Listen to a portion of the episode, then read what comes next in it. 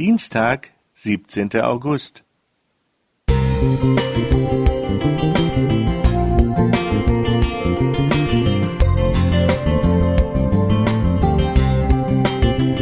Ein kleiner Lichtblick für den Tag.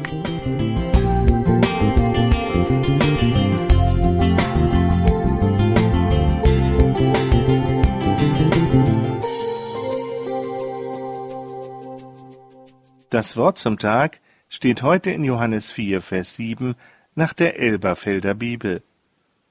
Jesus spricht zu ihr, Gib mir zu trinken. Die Bibel berichtet von der Begegnung einer samaritanischen Frau mit Jesus am Brunnen Jakobs.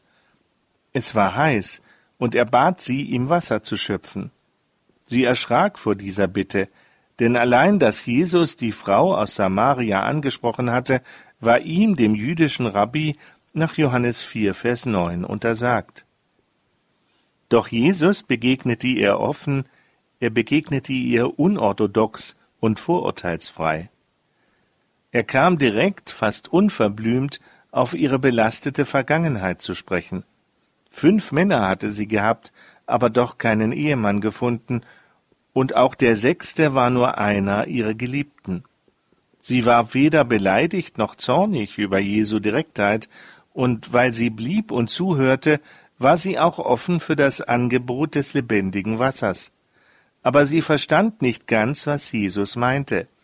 Sie wusste zwar von dem lebendig sprudelnden Wasser aus den wenigen Quellen in den Felsen, aber wo befand sich die Quelle mit dem Wasser dieses Rabbis? Was hatte dieses jüdische lebendige Wasser mit ihr und ihren Männern zu tun. Und was war das überhaupt für Wasser, das den Durst für immer löschen konnte?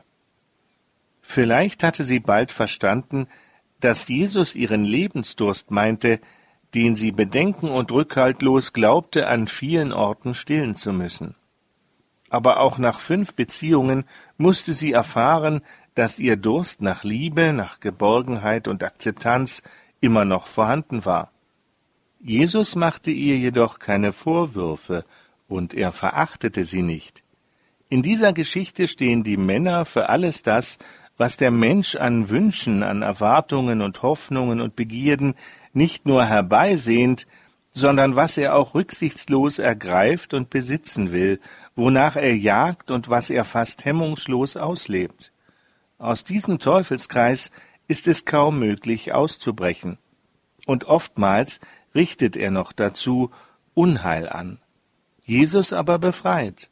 Er befreit von der rastlosen Suche nach Lebenserfüllung und bietet stattdessen ein Leben im Geist und in der Wahrheit.